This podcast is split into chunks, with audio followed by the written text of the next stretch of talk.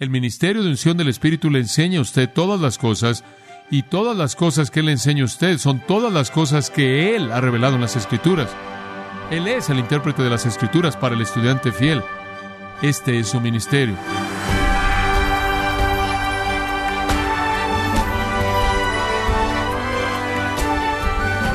Le damos las gracias por acompañarnos en esta edición de Gracia a vosotros con el pastor John MacArthur. Escribiendo del Espíritu Santo, el puritano Richard Sibbs dijo, El Espíritu santificó y purificó y hace todo del Padre y el Hijo, y al Hijo primero y luego al Padre, porque toda la comunión que tenemos con Dios es por el Espíritu Santo, toda comunión que Cristo como hombre tuvo con el Padre fue por el Espíritu Santo, y toda comunión que Dios tiene con nosotros y nosotros con Dios es por el Espíritu Santo, porque el Espíritu es el vínculo de unión entre Cristo y nosotros y entre Dios y nosotros. Fin de la cita. Importantes palabras sobre la función del Espíritu Santo, ¿no es cierto?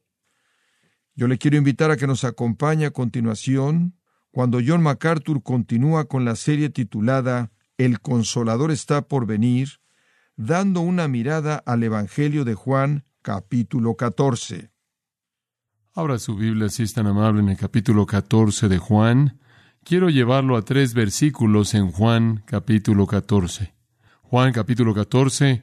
Únicamente quiero que vea los versículos 24, 25 y 26. Estamos en el aposento alto con nuestro Señor y los once discípulos. Jesús ya se fue para echar a andar el arresto de Jesús a la mitad de la noche para llevar a su crucifixión la mañana siguiente. Los once discípulos están con nuestro Señor y esa noche increíble es cuando Él les da promesas masivas, inmensas, que abarcan mucho. Esas promesas comienzan en el capítulo 14 y llegan hasta el capítulo 16 y son selladas en oración. En el capítulo 17, conforme el Señor le pide al Padre que cumpla todas sus promesas. Es una porción sin paralelos de las Escrituras. Ya hemos visto algunas de las promesas. La promesa de un lugar en la casa del Padre, el cielo eterno, fue dada al principio del capítulo 14. La promesa de que el Señor vendrá y llevará a los suyos para estar con Él en el lugar que Él ha preparado para ellos. Después, mientras tanto, la promesa de que todos los recursos del cielo están disponibles aquí y ahora. Lo único que tenemos que hacer, según los versículos 12 al 14, es pedir y si pedimos según su voluntad y en su nombre, Él proveerá. Entonces Él promete a sus discípulos y a todos los que vendrán después de ellos el cielo, que Él vendrá y los llevará ahí, pero mientras tanto, todos los recursos del cielo están disponibles mediante la oración. Y después, como vimos la última vez, Él promete que aquí y ahora, a lo largo de nuestras vidas y por toda la eternidad disfrutaremos de la presencia de la Trinidad. El Padre estará con nosotros, el Hijo estará con nosotros y el Espíritu estará con nosotros. Nuestro Señor dice, y así es. Nosotros somos cristianos que existen en la presencia misma de la Trinidad, Padre, Hijo y Espíritu Santo. La Trinidad, el Dios Trino, es nuestra vida eterna. No es como si Él nos da vida de manera independiente de sí mismo. La vida que Él nos da, la vida eterna, que Él nos da es Él mismo. Entonces el cielo está por venir y Él va a venir y nos va a llevar ahí. Mientras tanto, todos los recursos del cielo están disponibles para nosotros, inclusive de manera aún más maravillosa que eso, Dios mismo en su realidad trina vive en todo creyente. En los versículos 24 al 26 hay otra promesa sorprendente. El que no me ama no guarda mis palabras. Y la palabra que habéis oído no es mía, sino del Padre que me envió. Os he dicho estas cosas estando con vosotros, mas el consolador, el Espíritu Santo, a quien el Padre enviará en mi nombre, Él os enseñará todas las cosas y os recordará todo lo que yo os he dicho. El regalo más grande que Dios jamás le ha dado al mundo es la verdad, la revelación divina, la verdad divina, la verdad acerca de sí mismo, la verdad acerca de nosotros, la verdad acerca del tiempo y la eternidad, la verdad acerca de la vida y la muerte, la verdad acerca del origen y la consumación, la verdad acerca del juicio, la verdad acerca de la salvación, la verdad acerca del cielo, la verdad acerca del infierno. Este es el regalo más grande que Dios jamás ha dado. En un mundo de mentirosos, en un mundo de mentiras, en un mundo en donde el engaño abunda, debido a que el mundo entero está bajo el maligno, quien es el archiengañador y quien aplica su engaño mediante una masa de ángeles caídos, identificados como demonios, y ha mantenido cautiva a la raza humana entera en medio de todo el engaño de Satanás, los demonios y los seres humanos engañados, en medio de la oscuridad y tinieblas del corazón ignorante de una persona no regenerada, Dios deposita la verdad. Es Dios, en Éxodo capítulo 34, versículo 6 dice, es Dios, Jehová Dios, quien abunda en verdad. De hecho, a tal grado que las varias ocasiones en las que en el Antiguo Testamento Él es llamado el Dios de verdad lo confirman. Y nos dice en el Salmo 119, versículos 142 y 151, que su palabra es verdad. El profeta Zacarías escribió que un día el Mesías vendrá, y cuando Él venga, Él establecerá su reino en el mundo. Y cuando su reino venga, y Él establezca su trono en el mundo, el cual está por venir, Jerusalén recibirá un nuevo nombre. Zacarías 8:3 dice que el nuevo nombre de Jerusalén será la ciudad de la verdad. La ciudad de la verdad. Mientras tanto, la iglesia es columna y baluarte de la verdad. En ese día, cuando nuestro Señor venga y Jerusalén sea conocida como la ciudad de la verdad, Zacarías también nos dice que toda la gente amará la verdad. ¿No será ese un mundo diferente? Con un mundo entero amando la verdad. Debido a que Dios es verdadero, Cristo es verdadero. Debido a que Cristo es verdadero, el Espíritu Santo es verdadero. Jesús dijo en Juan 16, 7, os digo la verdad. Él siempre lo hizo. Él dijo, yo soy la verdad. En Juan 17, Él le dijo al Padre, tu palabra es verdad. Y aquí, Él promete el Espíritu Santo, quien es el Espíritu de verdad. Yo no me disculpo cuando digo que el mundo entero está inmerso en mentiras y engaño. Y únicamente la Biblia es la verdad. Es la verdad. Claro que a lo largo de su ministerio Jesús había sido la fuente de verdad. A lo largo de su ministerio Él habló la verdad. Cada vez que Él habló, Él habló la verdad. E inclusive sus enemigos le dijeron, creo que con sarcasmo, sabemos que tú siempre hablas la verdad. Pero no es que Él inventó esa verdad. De hecho, regresando al capítulo 7 de Juan, Él hace una afirmación muy interesante, creo yo, en el versículo 17. Si alguno quiere hacer su voluntad, él conocerá la enseñanza, si es de Dios o si hablo por mí mismo. El que habla por sí mismo busca su propia gloria, pero el que está buscando la gloria del que lo envió, Él es verdadero y no hay injusticia en Él. Él buscó la gloria de su Padre. Regrese al versículo 16. Mi enseñanza no es mía, mi doctrina no es mía, sino del que me envió. El Dios de verdad ha hablado mediante su Hijo, quien es la verdad, quien ahora se va y enviará al Espíritu de verdad, quien inspirará a los escritores bíblicos para escribir la verdad, la cual estará contenida en la palabra de Dios y será entregada a la iglesia, la cual se vuelve la columna y el baluarte de la verdad. Ahora todos sabemos que Jesús se va. Este es, esta es la noche del jueves de la Semana de la Pasión, Él ha estado diciendo que se va. De hecho, Él dijo en el último capítulo, cuando comenzó la tarde, esa tarde de la Pascua de jueves por la noche, hijitos, versículo 33 del capítulo 13, estoy con ustedes un poco más, me buscarán y como le dije a los judíos antes, ahora les digo, a donde yo voy no podéis venir. Y después Pedro dice, Señor, ¿a dónde vas? Jesús respondió en el versículo 36, a donde yo voy no me puedes seguir ahora, pero me seguirás después. Él se va y él les dijo, ¿a dónde? Él dijo, voy al Padre, voy al Padre. Al final del versículo 12, en el capítulo 14, voy al Padre, no me veréis más. Él dice en el versículo 19, voy al Padre. Esto crea un horror terrible en sus mentes. Jesús se va. Él ha sido su cielo en la tierra. Él ha sido su esperanza. Él ha sido su recurso.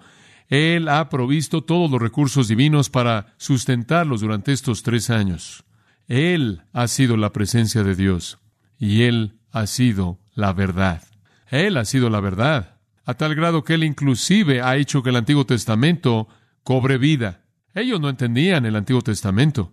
Le he dicho antes que no estaban seguros de lo que el Antiguo Testamento significó hasta después de la resurrección de nuestro Señor. Camino de Maús. Él fue al Antiguo Testamento, la ley y los profetas y los escritos sagrados, las tres secciones del Antiguo Testamento, y encontró todas las cosas acerca de sí mismo y les enseñó su significado a ellos. Él hizo eso el mismo día que él resucitó de los muertos, una vez en la tarde y después en la noche, con los once juntos ahí en el mismo lugar. Él les enseñó el Antiguo Testamento, él fue su maestro de la verdad y después, inclusive después de su ascensión durante cuarenta días, él les habló de las cosas acerca del reino de los cielos. Él siempre había sido el maestro de la verdad. Y mire, ellos habían vivido en un mundo de mentiras, como el resto de la gente en el mundo. El judaísmo estaba lleno de mentiras. Los líderes del judaísmo, los fariseos, los saduceos, eran mentirosos, eran parte del reino de las tinieblas. Juan 8 presenta eso de manera clara. Regrese a Juan 8 por tan solo un momento. Esta es una porción vital de las Escrituras. En el versículo 41, Jesús le dice a los líderes de Israel, ustedes están haciendo las obras de su Padre ustedes están haciendo las obras de su Padre. Y después en el versículo 41 al final dijeron, nosotros tenemos un Padre, Dios. Y Jesús les dijo, si Dios fuera vuestro Padre, me amaríais, porque yo he venido de Dios, y ni siquiera he venido por mi propia iniciativa, sino que Él me envió. ¿Por qué no entienden lo que estoy diciendo? Es porque no pueden oír mi palabra. Y aquí está la condición humana universal. No pueden oír mi palabra, versículo 44, vosotros sois de vuestro padre el diablo, y los deseos de vuestro padre queréis hacer. Él ha sido homicida desde el principio y no ha permanecido en la verdad, porque no hay verdad en él. Cuando él habla mentira, de suyo habla de su propia naturaleza, porque él es un mentiroso y el padre de mentira. Pero debido a que hablo la verdad, ustedes no me creen. Después, versículo 47, el que es de Dios oye las palabras de Dios. Por esta causa vosotros no las oís, porque no sois de Dios. El mundo entero está bajo el maligno, el mundo entero está engañado. No conocen la verdad, no pueden oír la verdad con comprensión y entendimiento. Jesús está ahí para enseñar la verdad. Aquí en los versículos que le leí, él dice, les he estado hablando la verdad en el versículo 25. Estas cosas, ¿qué cosas? La palabra que oísteis de mí, que no es mía, sino del Padre que me envió. Estas cosas, estas palabras, les he hablado mientras que estaba con ustedes, ahora me voy. Pero el que ayuda, el consolador, el Espíritu Santo, a quien el Padre enviará en mi nombre, Él os enseñará todas las cosas y traerá a vuestra memoria todo lo que os he dicho. No careceremos de la verdad, no estaremos sin la verdad. Ustedes no estarán sin consuelo, ustedes no estarán sin la esperanza del cielo, ustedes no estarán sin la promesa de mi regreso para llevarlos ahí, ustedes no estarán sin recursos celestiales, ustedes no estarán sin la presencia de la Trinidad y ustedes no estarán sin la verdad.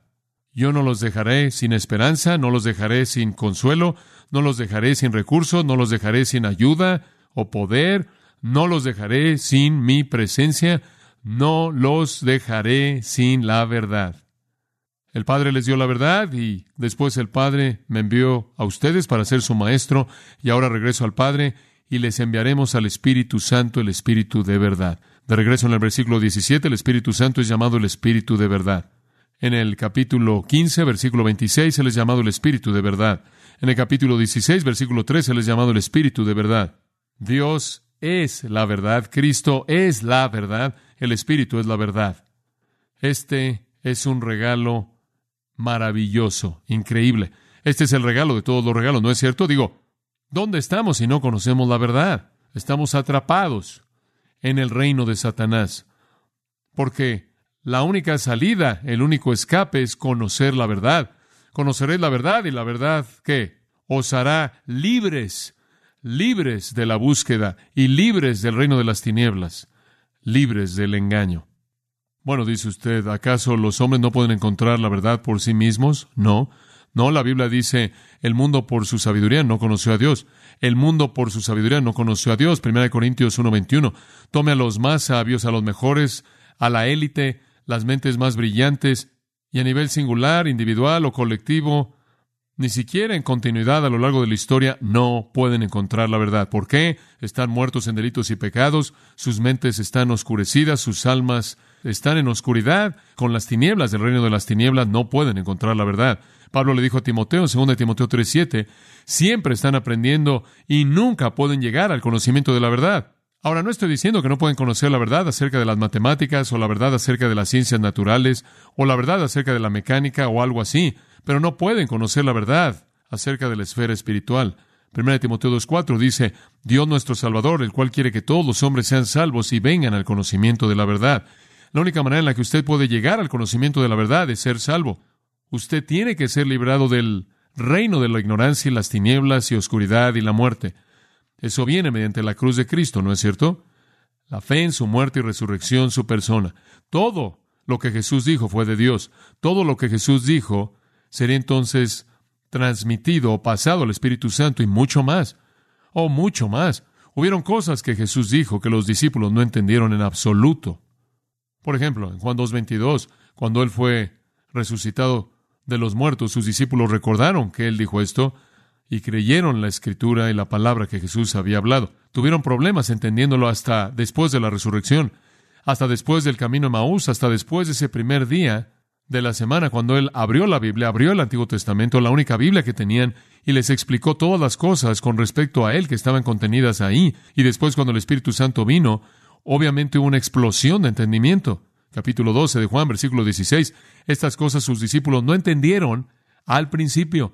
Inclusive las cosas que Jesús dijo no entendieron, pero cuando Jesús fue glorificado, entonces se acordaron que estas cosas fueron escritas de Él y que le habían hecho esas cosas a Él.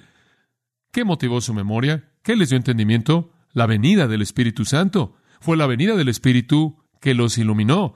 Esta es la razón por la que nuestro Señor dijo en el capítulo 16, versículo 7, es mejor que me vaya, y el consolador vendrá. Y él dice en el versículo 12 del 16, tengo muchas cosas que decirles, pero no las pueden sobrellevar ahora. Hay mucho más de lo que puedo hacer por ustedes. Va a ser mejor para ustedes cuando el Espíritu venga, porque Él les enseñará todas las cosas. Usted lo ve en el versículo 26, Él los enseñará todas las cosas.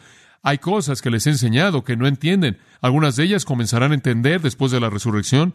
Algunas de ellas comenzarán a entender después de que resucite y les explique las cosas.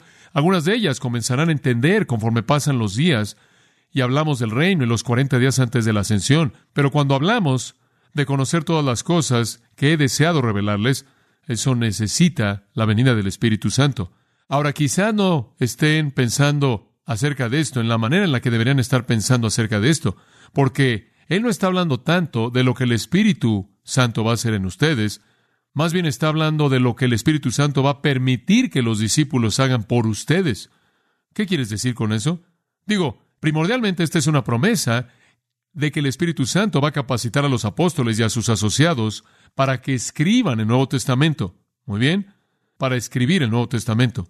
Y después el Señor nos dará todas las cosas que Él no pudo decir, porque los discípulos no tenían la capacidad de sobrellevarlas. En esto consiste esta promesa. En esto consiste. Ahora, mire, voy a admitir algo. Hay un ministerio de iluminación del Espíritu Santo por el cual estoy profundamente agradecido, y usted también. Y se nos presenta en las Escrituras. Permítame mostrarle algo. Primera de Juan 2. Primera de Juan 2. Y esta es una promesa, una afirmación del hecho dado a todos los creyentes. Hay creyentes superficiales falsos, versículo 19. Realmente no son de nosotros porque salieron de nosotros, pero vosotros, refiriéndose a ustedes, creyentes verdaderos, vosotros tenéis una unción del santo y todos conocéis. No les he escrito porque no conocéis la verdad, sino porque la conocéis y porque ninguna mentira es de la verdad. ¿Cómo es posible que conocemos la verdad? Tenemos una unción de Dios. ¿Qué quieres decir con que una unción de Dios? Algo que ha descendido de Dios a nuestras vidas, versículo 27. En cuanto a la unción que recibisteis de Él, permanece en vosotros. ¿Quién es este? Este es el Espíritu Santo. El que ha descendido del Santo para permanecer en nosotros no es ningún otro que el Espíritu Santo. Y es su presencia, entonces, lo que resulta en el hecho de que no necesitamos maestros humanos. Eso es lo que él quiere decir con eso. Pero tenemos una unción que os enseña todas las cosas. Es casi una cita directa de Juan 14. Él vendrá y les enseñará todas las cosas. Y después en primera de Juan él dice, y él ha venido y él les enseñará todas las cosas y es verdadero y no una mentira, así como esa unción les enseñó, permanecen en él, entonces es un él, es una persona, no es ningún otro que el Espíritu Santo, entonces sí, escuche, sí, es verdad que como creyente en el Señor Jesucristo, usted es el templo del Espíritu Santo, ¿verdad? Hablamos de eso la última vez. El mora en usted, su cuerpo es el templo del Espíritu de Dios. Su cuerpo en realidad contiene la Trinidad en una realidad espiritual, presencia espiritual. Pero usted tiene un maestro residente de la verdad. Este es un regalo que va más allá de todos los regalos. Dice usted, bueno, ¿qué es lo que el Espíritu Santo está haciendo? ¿Enseñándome?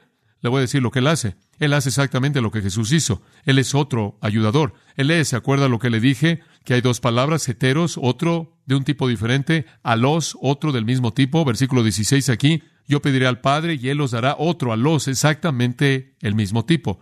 ¿Y qué significa eso? Que así como yo fui su maestro, Él se va a convertir en su maestro.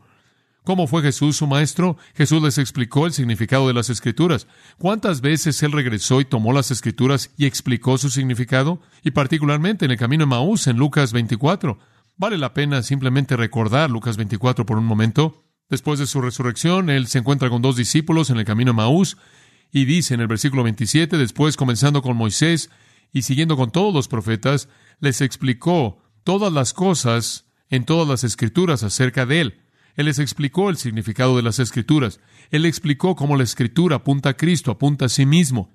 Él hizo lo mismo esa noche, versículo 44, cuando se reunió con todos ellos en ese lugar en donde estaban reunidos la noche de su resurrección. Él dice, estas son mis palabras que os hablé mientras que todavía estaba con vosotros, que todas las cosas que se escribieron acerca de mí en la ley de Moisés y los profetas y los salmos deben ser cumplidas. Entonces les abrió el entendimiento para que comprendiesen las escrituras.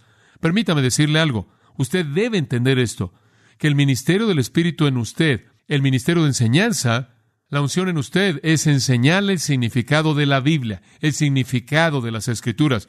No tiene que ver con algún tipo de inspiración esotérica extrabíblica o alguna revelación que sale del aire. El ministerio de unción del Espíritu le enseña a usted todas las cosas y todas las cosas que Él le enseña a usted son todas las cosas que Él ha revelado en las Escrituras. Él es el intérprete de las Escrituras para el estudiante fiel.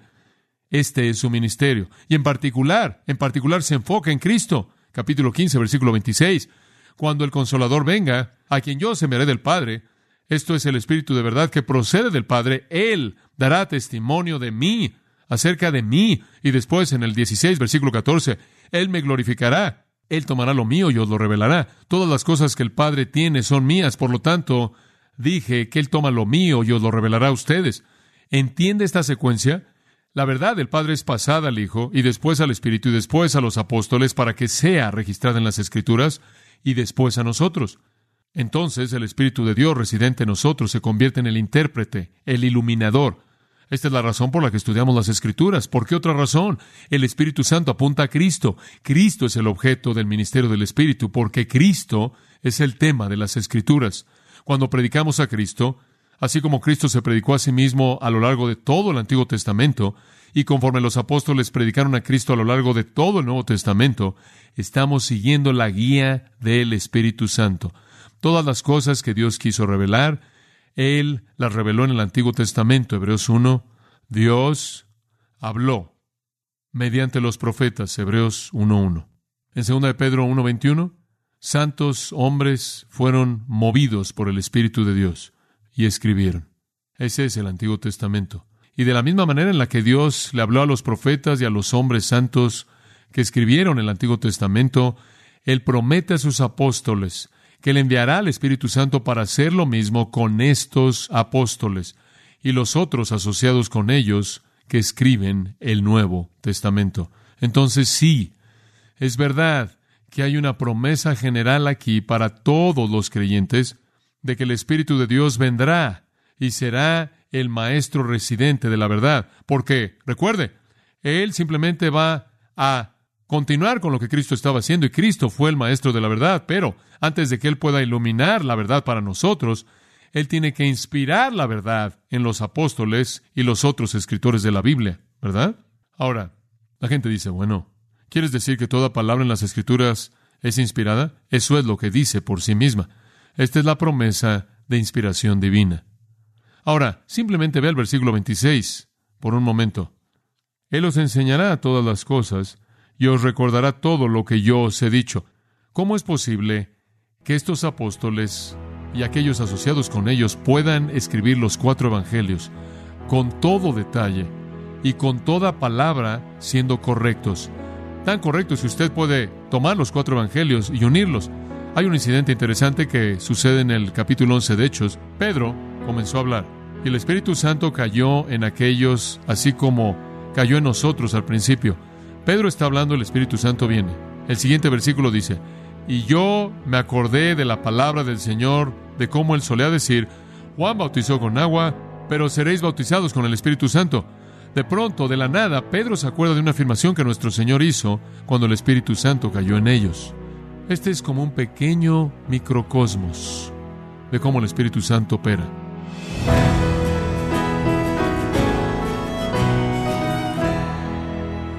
Hemos escuchado al pastor John MacArthur con la serie titulada El Consolador está por venir, en gracia a vosotros. Estimado oyente, tenemos a su disposición el libro Nuestro extraordinario Dios, escrito por John MacArthur, un estudio de los atributos de Dios, lleno de pasajes bíblicos y sabias aplicaciones. Estamos seguros será de incalculable ayuda para conocer y comprender el carácter único de Dios. Puede obtenerlo en gracia.org o en su librería cristiana más cercana. Recordándole que puede descargar en audio transcripción gratuitamente los sermones de esta serie, El Consolador está por venir, así como todos aquellos que he escuchado en días, semanas o meses anteriores, en gracia.org. Si tiene alguna pregunta o desea conocer más de nuestro ministerio, como son todos los libros del pastor John MacArthur en español, o los sermones en CD que también usted puede adquirir, escríbanos y por favor mencione la estación de radio por medio de la cual usted nos escucha en gracia a vosotros. Es importante conocer no solo el país y ciudad de donde usted nos escucha, sino también la radio. Para quienes contactan nuestro ministerio por primera vez, pueden solicitar una copia del mensaje de promoción sin costo alguno, un mensaje por oyente únicamente.